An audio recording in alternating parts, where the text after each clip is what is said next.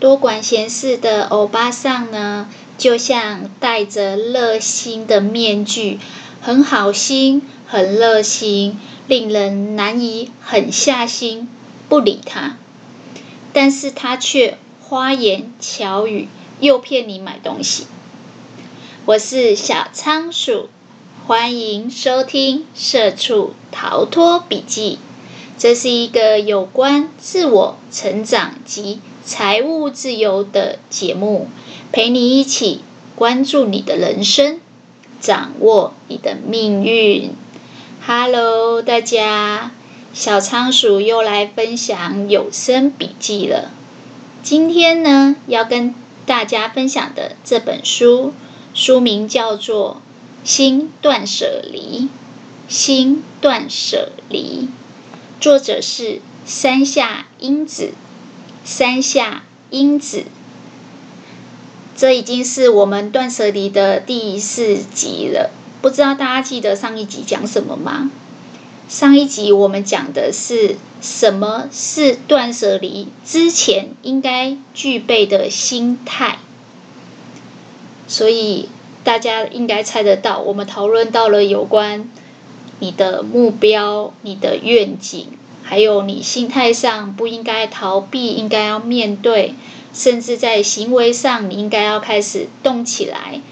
就算是很小的单位、很短的时间，也要开始动起来。重点是记得从比较容易的去下手，不要一开始。就想挑战富士山。OK，上一集我们讨论了有关心态。我想比较有在听我节目的就会知道，这一集应该要讨论的是方法。没错，小仓鼠的有声笔记就是以心法来跟大家做一个分享。到底断舍离的实用方法有哪些呢？上一集讲的是断舍离之前，那这一集就是要来讲断舍离当中。断舍离当中，我们应该学会哪些方法？有哪些实用的方法可以帮助我们来做断舍离？这个作者举了三个很实在的，嗯，决策点、判断依据。第一个叫做我需要的，而且是我现在需要的。记不记得我们第三集有讲说，当你在过滤、判断或是抉择这个东西要不要丢掉的时候，可以用一些过滤的筛子来过滤掉一些东西。然后我们有讨论到第一个是。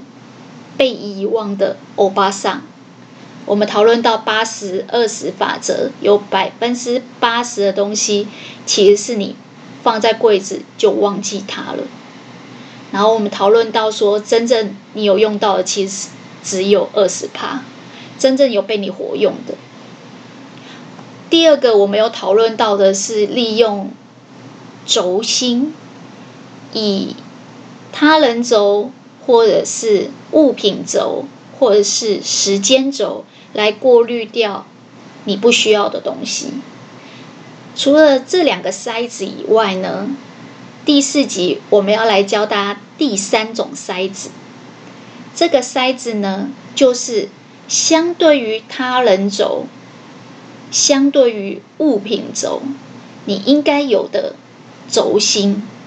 这个轴心叫做自我轴，没错，就是我们上一集也有讨论到，就是你才是这个房子真正的主人，所以所有事情你应该以自己为中心去思考跟判断。这个自己为中心跟自以为是或是自私自利，我想不太一样。这个自我轴应该是以我现在需要的东西。以当下的时间轴，现在以主人就是我自我为中心，而不是以他人的好意、呃别人的热心来为轴心。当然，也不是以物品还堪不堪使用为轴心。那为什么会有这个想法呢？这个作者有说明到，其实我们常常会堆积很多的杂物，然后，但是这些杂物呢，有时候你根本不需要它。真的，你开始断舍离以后，你会发现有很多东西，它是买的时候看起来很方便，实际呢，你去用了以后，发现其实它的功效不如你的预期。甚至也不像广告说的那么好。小仓鼠常常跟大家分享有关就是商业模式的行销思维。其实对商人来讲，他就是一直需要替你创造你的需求。有很多东西，古代人不需要，其实现代人也不需要，只是我们都会觉得广告看起来。好像很不错，好像很方便，但实际用了以后，你就会发现它没有那么好用。我觉得这个作者非常有意思。上次我们讲说，有一些被遗忘的东西，他把它取名叫“被遗忘的欧吉桑”，有印象吗？欧吉桑就是年纪有点大的男生的叔叔伯伯。他说这些被遗忘的欧吉桑。就像你的邻居一样，可能很久见他一次，打完招呼你就忘记他了，然后他就躺在你的柜子里。那这一集我们要讲一个是多管闲事的欧巴桑，什么东西呀、啊？上次是男生，这次是女生，对，没错。我觉得把物品啊拟人化来比喻，突然会让你觉得。好像更活灵活现，然后也更能体会作者想讲的那种感觉。他说：“你身边一定有这种人，感觉你好像跟他很亲近，可是每次跟听他讲话，你又会觉得好聒噪哦。”这些欧巴桑的特色呢，他就是很热心，常常来多管你家的闲事，打听你家的事情。感觉好像是很好意，所以因为他是好心好意，你也不好意思拒绝他。我相信你现在脑海一定有浮现一些人，但是我知道大家都不喜欢三姑六婆，为什么呢？因为这些多管闲事的欧巴桑呢，他常常是带着热心的面具，然后呢，常常对你滔滔不绝，花言巧语。他的目的其实只是要诱骗你买东西。诶，有没有觉得很有意思？他说，其实这很像是，比如说我们去买东西的时候，有时候你会遇到这种人，专柜小姐跟你说，这个是限量的哦，这是最后一个哦，或是哦，这个之前卖得很好，这个已经断货了，好不容易补货，就这么巧，刚好你来，他就剩最后一个。或是他就刚好补进来只有一个，我不知道大家会不会相信啦。我有好几次跟先生去逛街买包包或是买衣服的时候，遇到这样的店员，我都会看了一下我先生，然后两个一起露出会心的一笑。因为我先生最常讲的就是，等你离开这家店，他马上又会拿十个包包上来补货，意思是这绝对不是。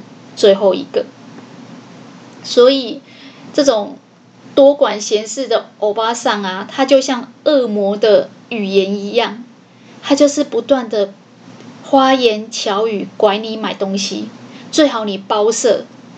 然后我们这种呃，如果内心的想法定见不够的人，你可能就会半推半就，不知不觉就买了。然后或者是你还有一点点犹豫。你就想说，嗯，怕以后找不到，不然先买好了。这个作者说，其实你只要有犹豫，就是一定是有原因的。也许你没有办法用言语很具体的去形容你到底在犹豫什么，你纠结什么，但其实你心里就是有一些抗胜，有一些觉得不是那么的。适当不妥适的地方，但是你就是会呃被这些热心的面具给骗了，然后不小心就买了。这个作者说，你应该要学会判断这是不是多管闲事的欧巴桑，然后学着狠下心跟这种人一刀两断。我觉得有主见的人、有定见的人，最让人羡慕的地方就是这种地方。他很有行动力，他的判断能力很敏锐，所以他做事情很果决。那像这种人呢，他就是可以很快速的看得出来，这就是自己心目中可能某个物欲被他撩拨了，可能只是执着的东西。你可能会这样想。啊，现在不买，以后可能会找不到，或是以后可能会有需要用到这个东西。如果到时候再找，不一定找得到。反正以后还用用得到，所以就先买了。或者是因为以后有可能用得到，所以就先保留下来。这就是你丢不掉东西的原因。或者是他说这个很像这个，你知道，有一些欧巴桑，他其实讲的东西。没有重点，但他就喜欢在你的旁边很聒噪，然后滔滔不绝。他可能会说：“啊，这个丢掉很浪费耶，太可惜了，这很不环保，这明明都还可以用。你这个当初买的时候不是很贵，为什么要丢掉？”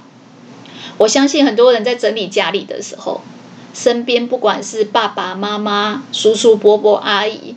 不一定是长辈哦，有时候是你的弟弟妹妹，身边的人一定会给你类似的话。永远记得，每个人都有自己的价值观，价值观本身就没有什么对或错。他觉得很贵不应该丢，他觉得很可惜或浪费，那都是他的价值观。你要学会判断这个东西对你现在当下。以你为主角，以你为轴心的话，你还有没有需要？只要你觉得其实没有也没差，那就丢掉。狠下心跟这种人一刀两断。这个作者有举例说，比如说有一些东西是季节性商品，像我们早年会用热水瓶，然后水就是这样一滚再滚，一直在保温跟加热。之前有一些文章会告诉你说，其实当水滚太多次，叫千滚水，千万的千，千滚水其实对身体的水质各方面都是不好的，是不健康的。反倒来讲，把这些东西断舍离掉，你可能可以改用快煮壶，你今天需要多少就用多少，你当下需要喝热水。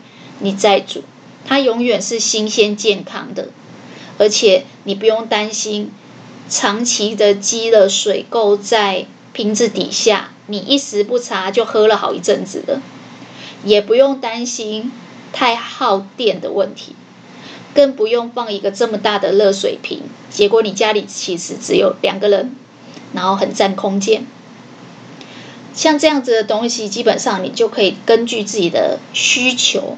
去断舍离，并没有说热水瓶不好，是这只是一个举例，告诉你说很多东西它都牵扯到每一个人的需求跟价值观。那学会好好的去判断你的需求，对你的人生很重要。作者在里面还有做一个举例，我觉得非常有意思，那就是。他说，有很多人都会在家里准备客用的备品，备品就是像牙刷啊、洗发精啊，或是客人来可以盖的棉被、枕头、毯子这一类的寝具。但是作者就问你啊，你家天天有访客吗？甚至有些人早年一定会买三房两厅，一定会准备一间客房。但实际上，这间客房真的招待访客来过夜的频率到底有多少？其实很少。就像我刚才讲的热水瓶，其实你家只有一个人，甚至两个人，然后你所需要喝的热水一天顶多三杯四杯，可是你可能放了一大壶的水，然后让它随时的一直在重新滚热，然后保持温度，其实那才是真正浪费电，真正不环保。那这个备品也是。我们都知道，像牙膏这种东西，它都有保存期限。你一旦囤积多了，基本上也是很浪费、很不环保。所以，这个作者就说，其实有很多时候，我们之所以不需要还留着，以为还能用，是因为我们脑袋里面有一个多管闲事的欧巴桑。我的天哪！我觉得小仓鼠自己即将就是。步入中年，我自己一直跟自己提醒的是，千万不要让自己变成自己不喜欢的那种很聒噪、滔滔不绝、爱管别人家闲事的欧巴桑，就是呃左邻右舍、三姑六婆那种人。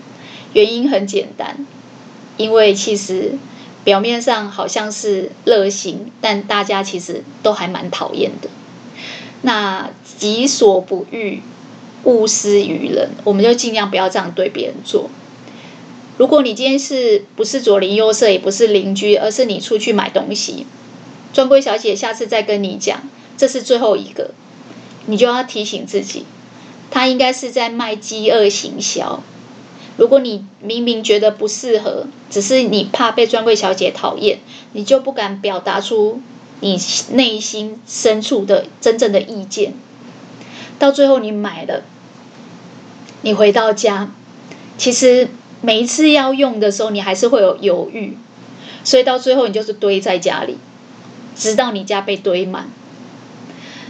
我觉得，当你的居住空间充斥了很多，其实是你不是真心喜欢的东西。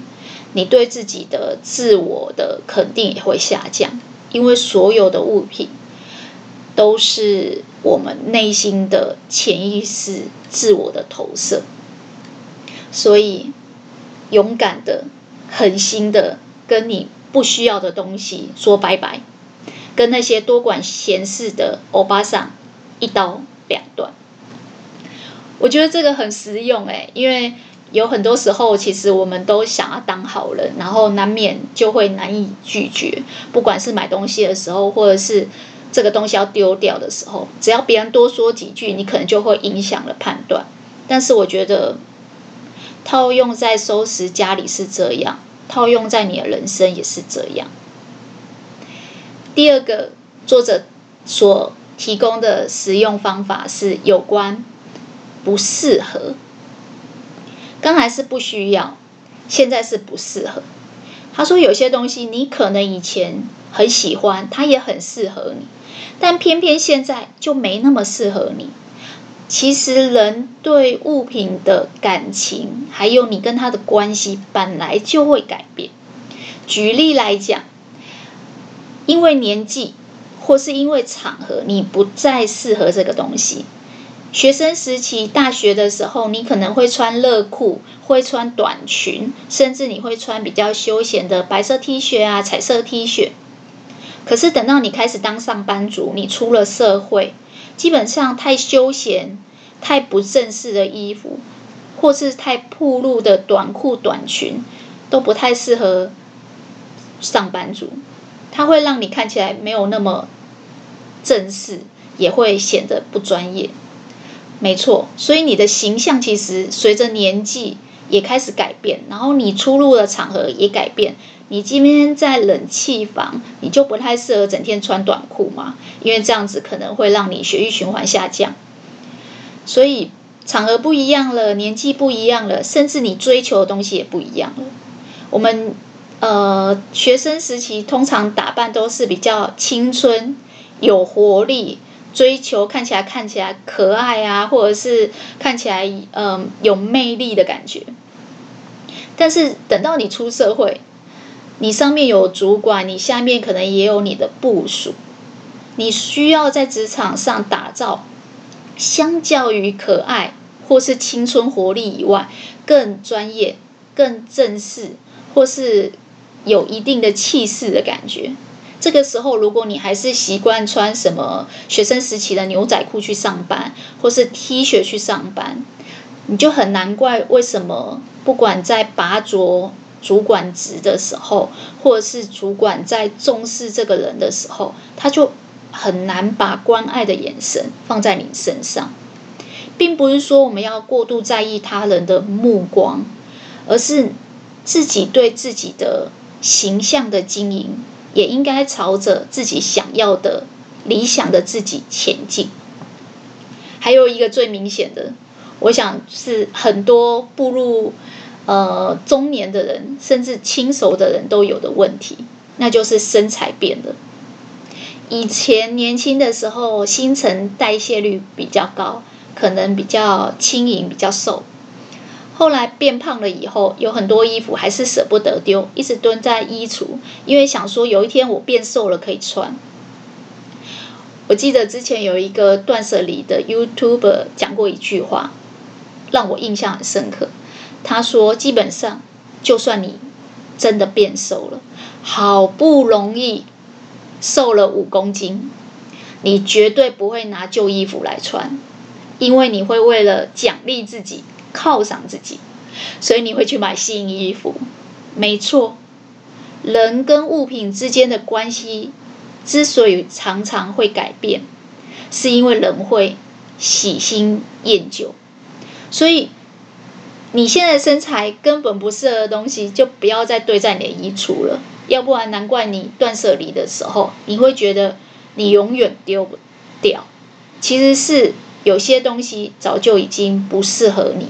不适合你的尺寸，不适合你现在的身材，或是不适合你的场合。还有一个点就是我们最常讲的，呃，当你要丢一个东西的时候啊，你有时候可能会因为这个东西本身的品质太好了，就像刚才那个一直碎碎念的欧巴桑，多管闲事的欧巴桑说的。这个当初买的时候很贵耶，它是名牌耶，他在百货公司买的耶。对，很多家庭主妇都有这种感觉，就是在本领时代，在当 OL 的时候，以前在外商公司穿的那种高级的套装套这成套的礼服，其实等到你当家庭主妇，你的居家环境其实没有这些场合让你穿的。可是因为它很高级，品质也不错，而且当初买的时候是名牌，所以你就陷入了一个物品轴的问题，就是它好好的，而且它品质很好，所以你舍不得丢。但事实上，你现在需要它吗？你适合它吗？还有一个，我觉得也是作者举的，我想是最常出现的例子，那就是。当这个东西是名牌，但是不是你自己买的，买的时候真的很贵，是别人送的礼物。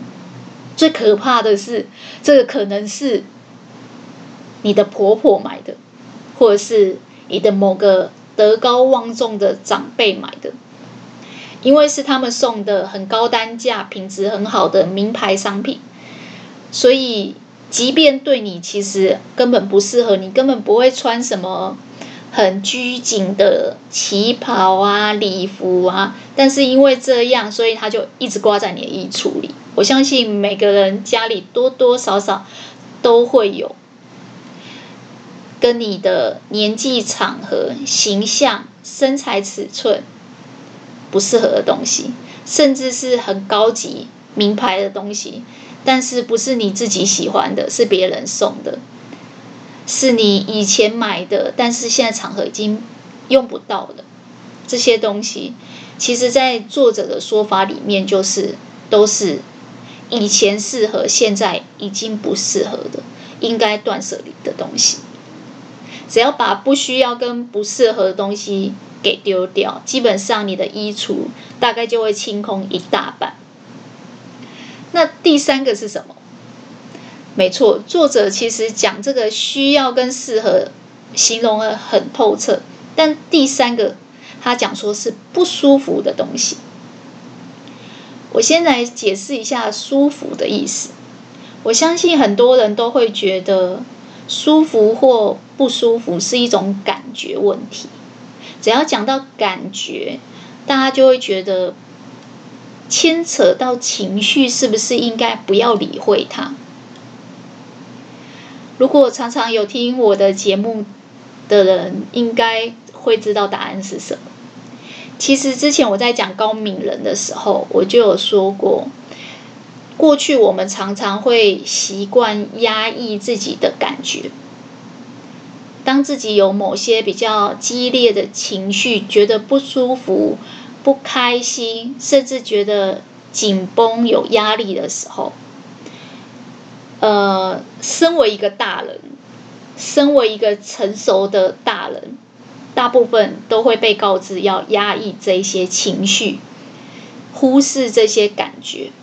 但是高敏人说，其实感觉、直觉都是综合你从小到大你的人生经验，综合判断起来，然后形成的一个东西，叫做直觉。如果大家有印象，我讲大器可以晚成那个节目的时候，我也有讲类似的东西。他说有很多人就是年轻的时候可能只是。记忆力比较好，但是呢，老人的直觉能力比较好。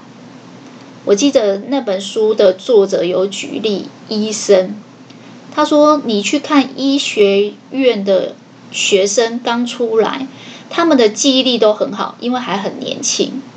但是因为他们的人生经验比较少，套用在他们的专业上，比如说今天他是外科的，呃。”负责开刀的手术的医生，他可能真正动刀的经验其实是不多的，但是他书本的知识他都记得很清楚。但相反呢，老医生是课本讲什么他都忘光了，但是呢，因为他每天动刀，行医多年，二十年、三十年的临床经验告诉他。有些事不对劲，所以你常常会看到有些老医生之所以他的门诊，呃，病患很多，然后用药很精准，很多病患都会跟随着他，是因为他有这个综合的判断能力，已经跳脱了课本上的那些白纸黑字的知识，而是把这些知识落实在他每次动手术当中，那已经是他的综合。判断能力，而这个综合判断能力就是直觉，所以有些医生就会觉得，我觉得这不对劲，我觉得哪里怪怪的。那因为他有这种敏锐度，那他行医多年有这种直觉，所以他常常会说，你要不要再去加一科检查一下？你要不要再去挂一个什么肝胆肠胃科？我觉得你要复诊一下。通常你会发现，老医生之所以可以就是收获更多的病人，都是因为他就是有这种知识以外的直觉，他的敏锐度就是比一般人还高。那为什么要讲这个呢？因为你的直觉往往反映在感觉跟情绪。简单来讲，就是你觉得不对劲，觉得不舒服。你觉得有一点点压力，可是说不上来。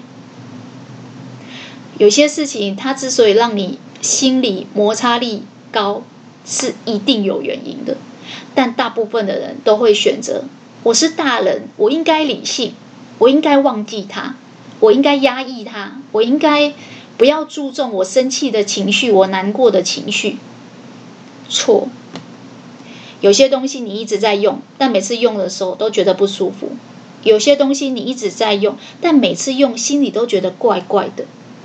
有点像我刚才讲的热水瓶，你明明喝水的时候就是有看到白白的水垢在你的杯子飘来飘去，但你选择压抑这种感觉，视而不见你的怪怪的，你的不对劲。事实上。断舍离的作者告诉我们，你应该要顺着你内心深处的感觉，去认识你自己，了解你自己，慢慢的去锻炼你的这种直觉能力。我记得断舍离，呃，我记得高敏人的直觉那一段，他就有讲说，你仔细看哦，那种艺术家的天分，通常都是来自于他就是有比别人更敏锐的美感、观察能力跟鉴赏能力。今天一样是画一个小动物，他就是可以画出那种无法言语。无法用言语去形容的那种动感，还有那种呆萌的感觉，那其他人就画不出这种感觉，或者是它的配色就是永远比别人再好看一点点，就有一点点调和感，然后温润的感觉，或者是颜色都刚好搭得很很舒服，所以看的人的感觉综合感觉就是很好。那你会说这个是天分吗？我记得高敏人里面就有说，这就是因为他们天生有比较敏锐的直觉，他们把很多的综合的经验化成他的判断能力，所以他在不管用色或是搭配，甚至在做结构的时候，他就是会比较细腻。所以很多艺术家其实都是。高明人，相反的，如果你的兴趣在有关艺术类，比如说设计啊、画画啊，或者是创作、手作这一类的东西，他就非常吃你个人的观察力、你的颜色敏锐度、你的综合判断能力。那如果套用在物品上，又可以怎么想呢？刚才讲了，如果这个东西其实你现在不需要，你可以丢；或是其实以前很适合，但是现在已经不适合了，你可以丢。那套用在断舍离、收拾家里的时候，如果这个东西让你感觉到心里怪怪的、不舒服，甚至更严重一点是有压力了，这个作者也建议你可以丢。小仓鼠来举几个例子，让大家知道这种感觉。用具体的物品来说，比如说有些东西它的材质本来很不错，但现在开始觉得怪怪的、不舒服了。哦，比如说白色 T 恤，它们的材质天生都是棉质，但是洗久了是不是很容易变形缩水，或者是领口已经变松了？开始有点发黄了，甚至有些呃纺织品，如果放太久，它容易有味道。台湾比较潮湿，可能会有霉味。更明显一点就是，其实它就是款式过时了。以前非常流行那种 oversize 大尺寸的白色 T 恤，或是各种颜色的 T 恤，但现在流行什么？现在流行短版的，现在流行。露一点腰身的，或是现在流行比较有一点弹性的，它已经不再是跟以前的流行款式一样的，所以你只要穿出去，其实人家就看得出来你的品味如何。那另外一种情况就是像我们最常见冬天的毛衣，有些毛衣其实它已经脱线了，或是它会起毛球。所以在视觉上，你可能穿起来还 OK，但在视觉上就会有一种怪怪的、不舒服的，觉得很碍眼的感觉，对。或甚至是有些毛衣，它是穿上身就是有一种不对劲的感觉，它可能会刺刺的，在触感上可能是没有到刺，可是痒痒的。那这些东西基本上，它就是会让你不舒服的感觉。那作作者的意思是说，像这样的东西，其实你应该在断舍离的时候就优先把它丢掉。还有一些东西其实是跟气候有关，比如说像早年小仓鼠有在 IKEA 买过那个很大条的浴巾，大家都知道，IKEA 是美国的量贩的大的商场，所以他会把一些欧美系比较流行的商品带进来台湾贩售，所以非常适合喜欢舶来品的人去买。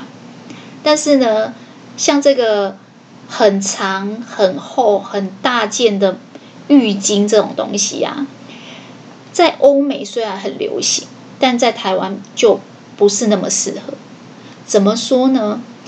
我记得我早年在美国念书的时候，因为美国的气候非常的干燥，所以呢，那个浴巾真的是随便挂在那个栏杆上面，它就一下就干了。但一样哦，像这个 IKEA 的大条的浴巾，或者是这个呃，我们去好事多买的那种比较大的浴巾。它都会有一个问题，就是它的毛很长，然后它的织法比较绵密，很像是长毛地毯那一样。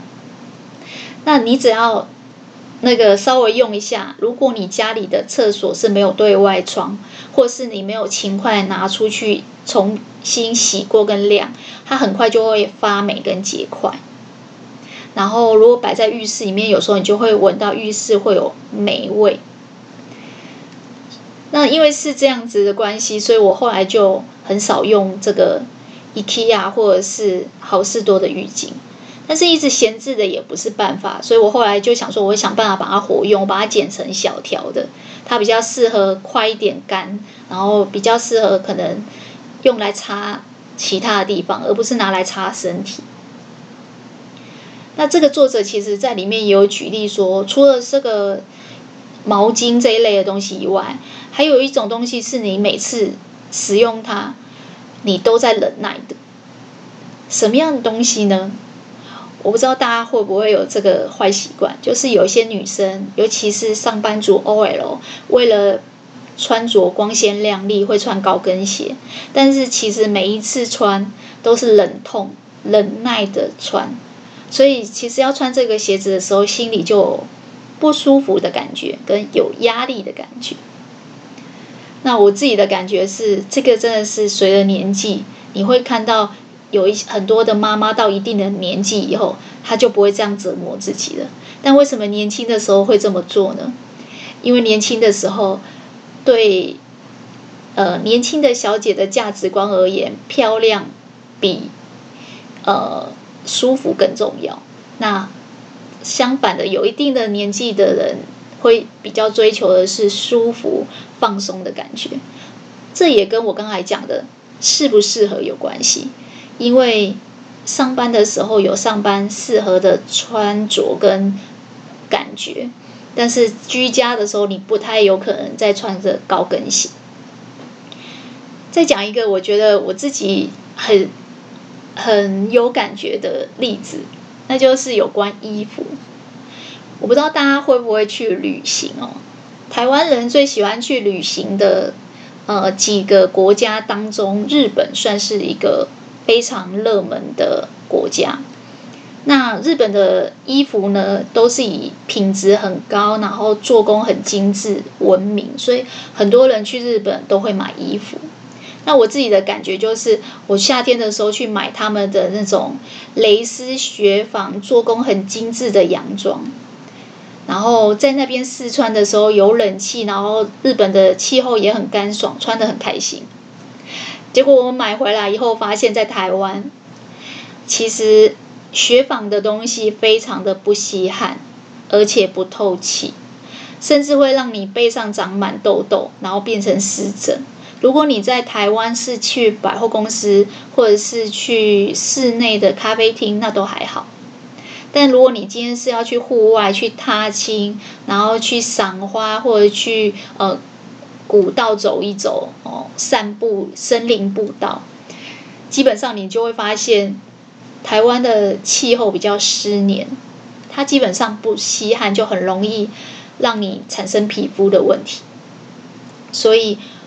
几次的经验以后，我去日本基本上会很着重在他们的材质，我会买他们棉质的衣服，甚至棉质的裤子。但是他们的蕾丝雪纺洋装，我可能真的会看看就好，或者是买的话也要挑场合穿。那这个是夏天，冬天如果去日本，我相信很多人都会买他们的风衣呀、啊、皮衣呀、啊，甚至长大衣。日本的长大衣做的非常的好看，也非常值得投资，因为他们的版型都特别适合亚洲人。如果你身材刚好比较娇小的话，你就可以买。呃，相较于欧美的那种身材高挑，我觉得亚洲人身形通常比较娇小，所以买日本或韩国的大衣是比较适合的。但是大家一定要记得一件事情，因为日本基本上是冬天冷会冷到零下的程度，所以其实他们的穿衣服逻辑多半是里面是穿短袖，然后外面穿一件长大衣。就是在室内的时候，他们多半有暖气的时候，他们就会把长大衣给脱掉。那里面不能穿太多。如果像我们台湾会穿卫生衣或者是高领针织的话，你进到有暖气的室内，在日本的时候，你就会很难受，因为你会浑身发痒，脖子很红啊，一直想抓，因为太热了。但相反哦。等到出去到室外，在日本的室外，冬天的时候都是零下五度、十度是常有的事，所以你一定要穿那种可以裹身，甚至包到你的小腿下面的那种长大衣，才能够保持你身体的体温。那相对他们的长大衣的材质，其实就会非常的厚实、保暖，甚至是长毛。我记得我之前在美国念书的时候，就买过这个，有个牌子叫阿巴空比，它的那种外套里面就是长毛，那个触感摸起来就像你踩在那种长毛的地毯上面一样。然后里面我们虽然穿短的 T 恤，下面穿牛仔裤，但出去只要稍微把这个长的大衣往身上一包，一下子你就不觉得冷了。但是你要记得，这是欧洲，这是美国，这是日本。甚至韩国，他们都是室内有暖气，室外零下的温差很大，所以他们可以这样穿。但在台湾、日本或韩国的长毛长大衣，美国的长毛的里面里裹毛的那种毛料的外套，在台湾的暖冬基本上是穿不到的。那台湾偶尔会有寒流。但是那个寒流来的可能也只有一天两天。那台湾的情况是，因为我们室内不会有暖气，所以你在里面一定会再穿高领的毛衣啊，或者是针织衫。那外面如果你再裹长毛，基本上是太热，你可能进捷运就会满身汗。那因为穿不到，你又买长版的大衣，会造成什么情况呢？就是你出门的时候，你会发现太热，你就拿在手上，然后你就整路一直提着你的长版大衣。所以我觉得基本上有些东西它有气候的考量，在台湾这些外套就没有那么实穿，基本上是如果你不是很怕冷，是穿不到的。那除了衣服以外呢，小仓鼠来讲一下其他的化妆品这一类的东西。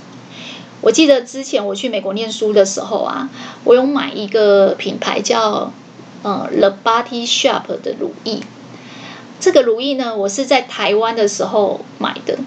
我记得叫什么维他命 E 乳液吧。然后买了以后，我擦在脸上，觉得它很闷很黏，不是很适合台湾的气候，所以我在台湾都没有用，因为它擦完可能会害我长痘痘、长粉刺。因为台湾是暖冬嘛，但是相反，我那时候要出国念书的时候，我就想说，哦，美国可能会比较干燥一点，不然就把它带去。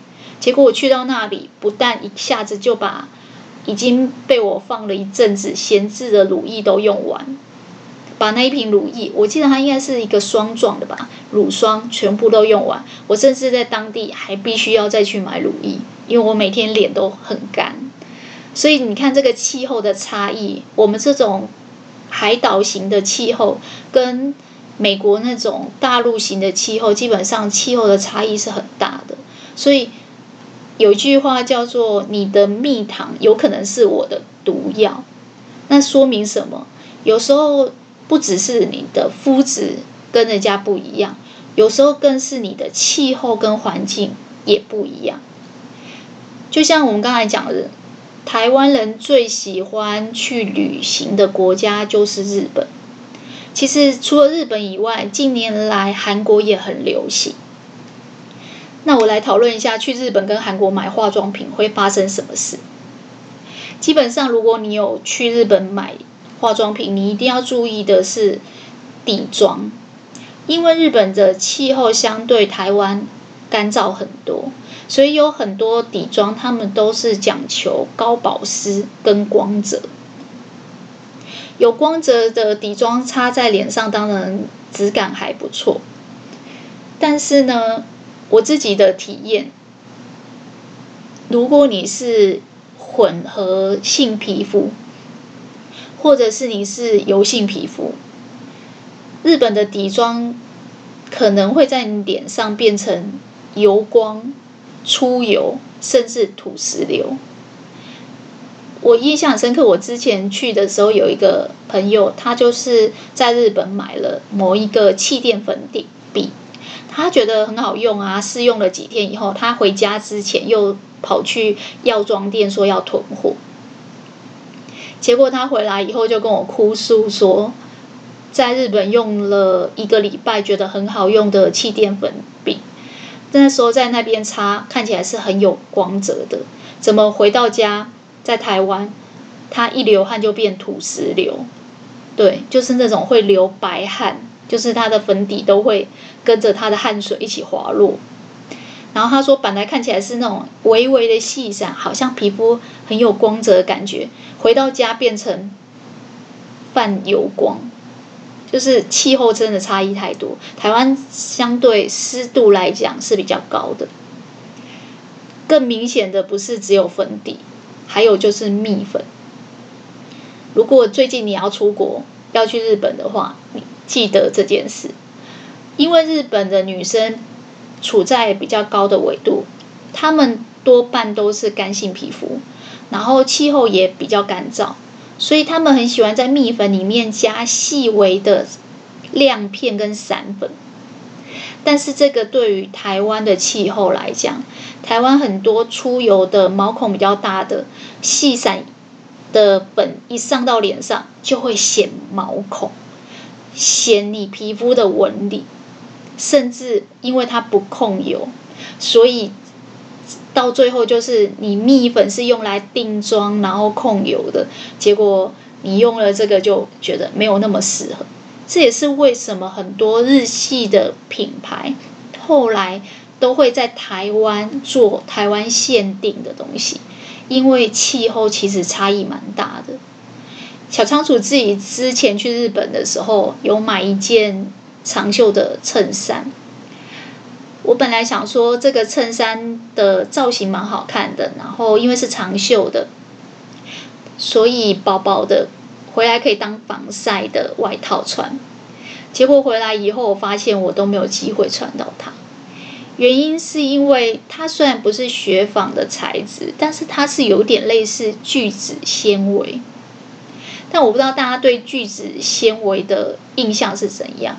其实聚酯纤维是石油的附加产品，就是石化的产品，所以它相对于棉质而言，它会比较。